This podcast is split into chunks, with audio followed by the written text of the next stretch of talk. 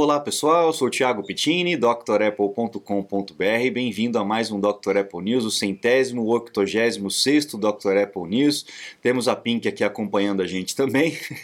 um abraço para o Antônio, um abraço para o Renato, para o Sandro, para o Gilberto, muito obrigado pela ajuda de vocês mandando sugestões de pauta e um abraço para todo mundo que acompanha. O Marcos Smith está sempre aqui, né? Então aproveitar para mandar um abração para ele também. O André está sempre por aqui também. O Charleston também. Um abraço para todos. Vamos lá, temos notícias interessantes, inclusive lançamentos hoje aí da Apple, né? Uh, a gente vai começar com as notícias históricas, como sempre, e depois a gente passa para as notícias seculares aí da, da semana. Né? Temos aí o, o lançamento do Macintosh Portrait Display. Para o pessoal que é advogado, que usa hoje os monitores em pé, né? É, pensa que isso é uma novidade, na verdade não. Lá em 86, não, desculpa, 89, né, ó, 7 de março de 89, a Apple lança o primeiro monitor vertical, o Portrait Display de 15 polegadas. Olha só como é que ele era legal, ó. Aí depois veio a, a, as outras fabricantes fazendo, seguindo o mesmo modelo, né? Mas é, muitos advogados usam porque você já enxerga o papel, né? A folha aí da, dos processos e tal, todas é, direto, né? Na página, não precisa ficar rodando, né? E, obviamente, a Apple tinha pensado nisso já em 89 por conta do lançamento de um programinha chamado Aldous PageMaker. Quem que lembra do Aldous PageMaker? Né? Então, aí, uh, o programinha de paginação, né, para a gente poder fazer o layout de páginas, de revista, de jornais, etc. E a Apple tinha uma, uma filosofia chamada What you see is what you get. Então, uh, o que você está enxergando é aquilo que você vai ter no, no, resultado final. Então a, a ideia, a proposta do, do, monitor em pé é para que você pudesse fazer a paginação uh, da, da, folha A4 né, inteira, uh, sem precisar ficar rodando a barra de rolagem, ou precisar ficar diminuindo o zoom, etc. Primeiro vieram os monitores é, preto e branco, né? Depois chegaram os monitores coloridos. Mas para quem acha que isso é novidade, ó, já há muito tempo a Apple já tinha pensado, já tinha lançado um produto como esse. Bem bacana, né? Legal. Vamos lá. 1997, a Apple lançando o Macintosh, o macOS 8, macOS 8 que para mim tem um, um, um, aspecto emocional muito grande, que foi o primeiro sistema operacional que eu mexi. O macOS 8 foi o primeiro sistema que eu tive contato, né? A Apple lançou nesse ano, o ano de 97, isso, 97. Foi inclusive o ano que o Steve Jobs voltou para a Apple a Apple tinha lançado o macOS 7.7, né? Estava atualizando o macOS 7 um atrás do outro e tinha um acordo com os clones, né? Para outras fabricantes de hardware poder licenciar, poder utilizar o, o sistema operacional da Apple. E justamente por conta do o macOS 7, eh, os clones continuavam vendendo, pagava 50 dólares para a Apple e vendiam a máquina dela. Foi uma, uma atitude desesperada da Apple de, de eh, ter caixa, né, de conseguir ter algum caixa, mas isso acabou sendo muito ruim para os negócios da Apple, porque Canibalizou a venda dos próprios produtos. Ela, ela, ganhava 50 dólares vendendo os, os, clones, mas deixava de vender suas próprias máquinas. Então, na hora que voltou, o Steve Jobs voltou no ano que Steve Jobs voltou, a gente não sabe se foi uma decisão dele, provavelmente não, mas a Apple mudou macOS 7 para macOS 8 para acabar com essa licença, porque o contrato deles era para o macOS 7.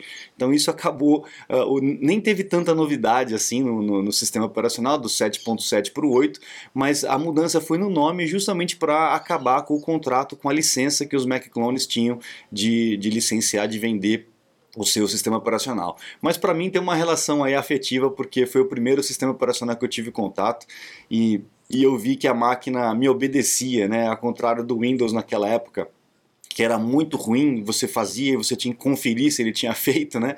Você salvava alguma coisa numa pasta, você tinha que ir lá e abrir a pasta para ver se ele realmente tinha salvo e abrir o arquivo para ver se ele salvou direito, né? Era terrível, né? E, e, nessa máquina não, nessa máquina você mandava e ela, ela obedecia, ela era obediente, né? Foi ali que eu tive meu primeiro é, é, insight com, com, com o Mac e de lá para cá nunca mais é, voltei a mexer com Windows, né?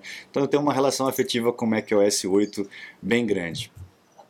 Depois nós temos em 2008, olha o salto aí na, nas datas, né? Um ano depois do lançamento do iPhone, o Steve Jobs apresentando para a turma o iPhone SDK, que é justamente o aplicativo, o conjunto de, de, de é, regrinhas, de programações, etc., para que as pessoas pudessem desenvolver aplicativos para o iPhone. Inicialmente, no primeiro ano, em 2007, quando foi lançado o iPhone, não existia a possibilidade de você instalar aplicativos de terceiros. Você comprava o iPhone e você tinha aqueles aplicativos que a Apple tinha feito para ele. E o Steve Jobs não queria abrir essa possibilidade para desenvolvedores. Ele achava arriscado, ia comprometer segurança, ia comprometer a, a, qualidade do produto, a dura, duração da bateria, porque eles não iam saber fazer o aplicativo de forma otimizada, etc. Uma série de riscos, né? Ele queria que ficasse fechado.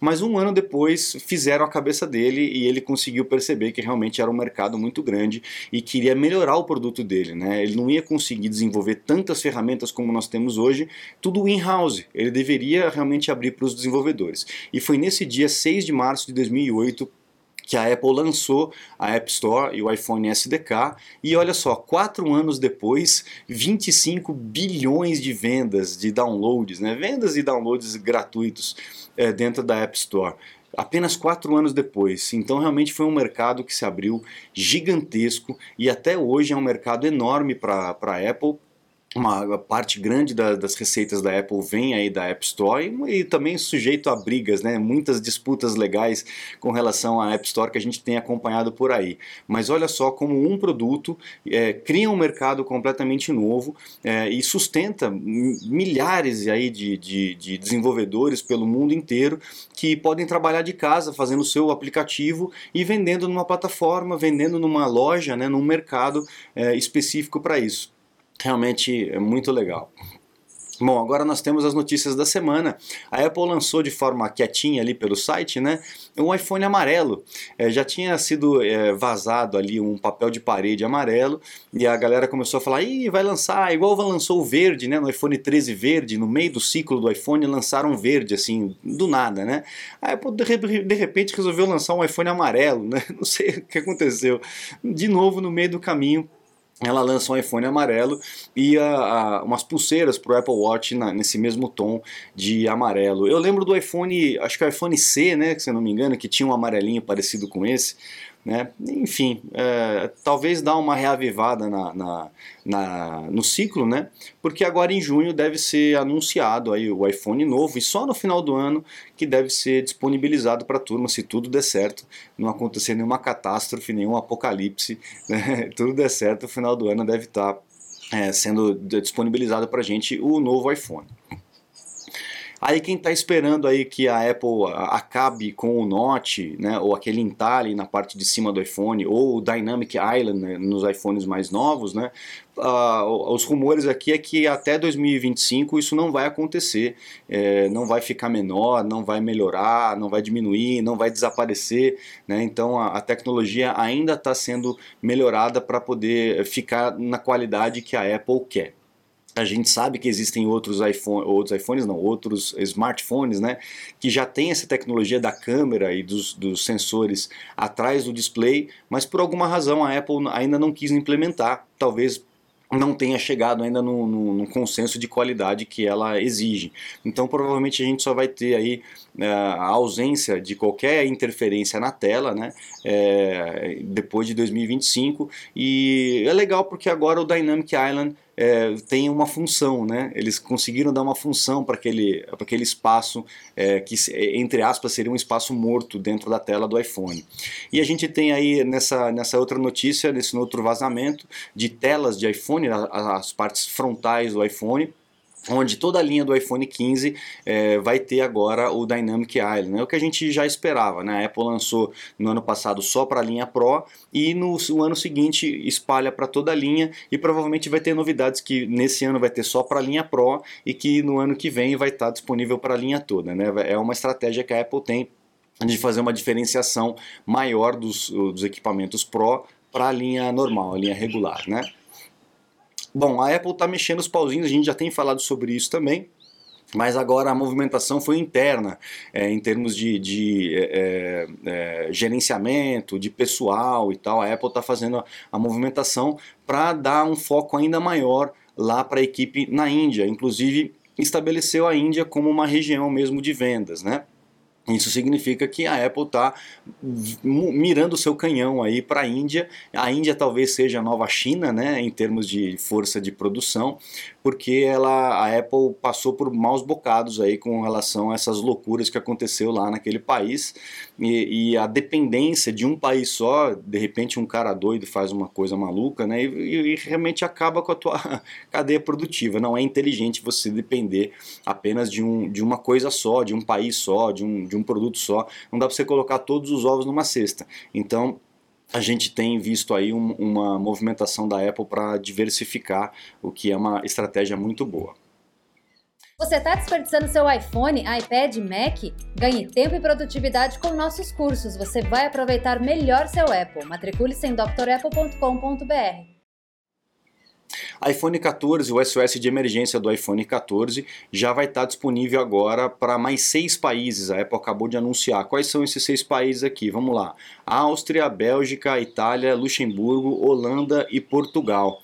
Então, mais seis países aí na Europa que agora o SOS de emergência, que a gente já viu, já provou aqui que realmente funciona e que realmente salva vidas ali, né, em situações de risco, é, vão ajudar nesse caso, vão, já vão estar funcionando.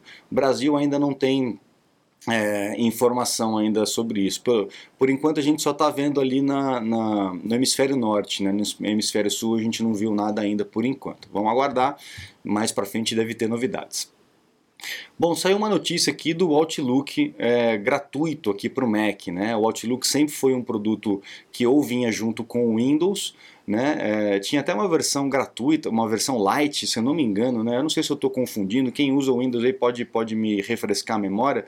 É, mas o, o, Outlook sempre foi um produto pago, sempre foi um produto que vinha junto com o Office, né? E agora, não sei porquê, acho que deu a louca lá no pessoal da Microsoft, eles estão oferecendo o Outlook de forma gratuita para quem é para quem usa no Mac, né? Não estou entendendo muito bem isso aí, né? Não tem almoço de graça. A gente sabe que o Outlook tem alguns problemas, a gente sabe que a Microsoft tem alguns problemas de privacidade, mas enfim, a, a Apple, a Microsoft desvinculou o Outlook do pacote do 365 e quem for usuário de Mac vai ter a utilização, vai, vai poder utilizar o Outlook de forma gratuita. Eu, sinceramente, não recomendo. É, o, o da Apple é bem mais estável, bem mais integrado ao sistema, mas tem gente que prefere Outlook que acha que trabalha melhor com o servidor Exchange, etc. Mas eu realmente, dentro do Mac, recomendo melhor usar o mail, ok? Bom, aqui é, a respeito do chat GPT, né, a gente tem visto muitas notícias, muitas matérias a respeito dessa inteligência uh, artificial que está por aí, é, que gera conteúdo, né, que na verdade gera conteúdo trazendo de outras fontes e tal. E a gente tem visto aí muitas empresas é, incluindo né, esse tipo de tecnologia como a Microsoft, Google, etc., enfim, outras, outras empresas é, utilizando esses recursos do chat GPT e tá em um furdúncio, né? Gente que é a favor, gente que é contra, gente apontando os benefícios, gente apontando os malefícios ainda está muito confuso isso. É, a, o que a gente sabe é que é uma tecnologia realmente incrível, para quem já usou é realmente algo de cair o queixo.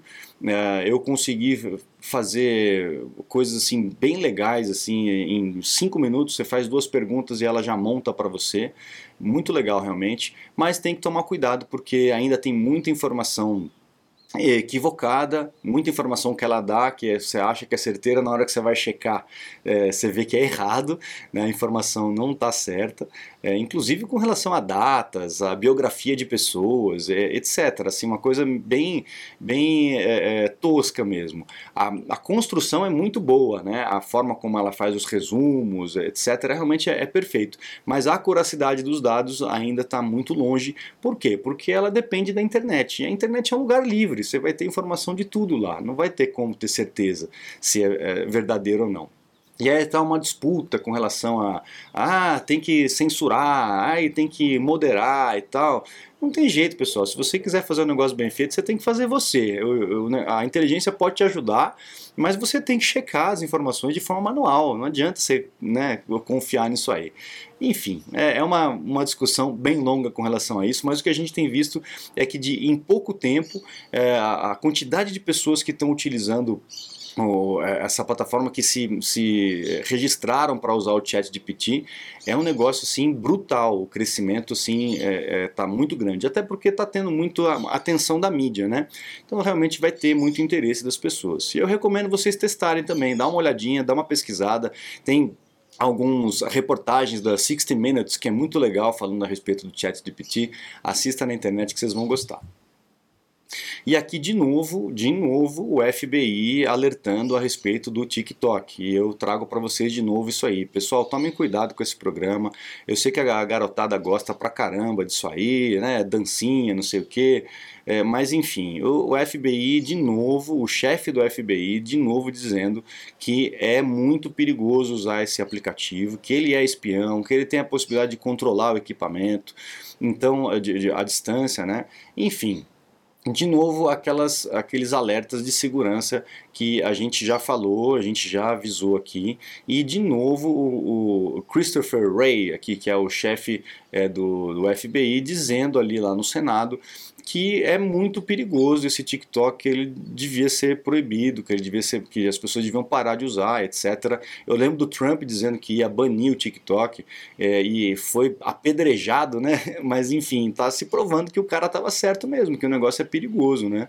Então tem que ficar atento. É, a República Tcheca, se eu não me engano, é, a República Tcheca também é, classificou o TikTok como uma, uma ameaça. Então, pessoal, vamos ficar atento com isso. Converse com teu filho, com tua filha. Você, se, se você usa também, fique atento. Uh, enfim, existem algumas proteções ali no iPhone com relação à, nossa segurança, à nossa privacidade, mas não é garantia. Né? Realmente não é garantia de, de, de você realmente estar seguro utilizando esse aplicativo. Tá bom, pessoal? Então fica aqui o alerta a gente encerra o Dr. Apple News dessa semana. Um abraço a todos e a gente se encontra na semana que vem. Eu recomendo vocês acessarem o site drapple.com.br para ver os cursos novos que nós temos lá no macOS Ventura, do iOS 16 e aproveitar para se atualizar, conhecer melhor o sistema operacional. Mesmo para você que já usa já faz tempo os Macs e os iPhones, faça o curso que você vai ter informações estruturais e vai conseguir se desenvolver com mais, é, com mais velocidade, com mais autonomia dentro do Mac, ganhando tempo, ganhando é, produtividade. Legal? E lá no site também você encontra os meus contatos, caso você precise de uma consulta técnica, é, um tira-dúvida, um suporte, a gente faz isso remotamente, é só a gente entrar em contato e agendar um horário, ok? Muito obrigado, um grande abraço e até a próxima. Tchau, tchau.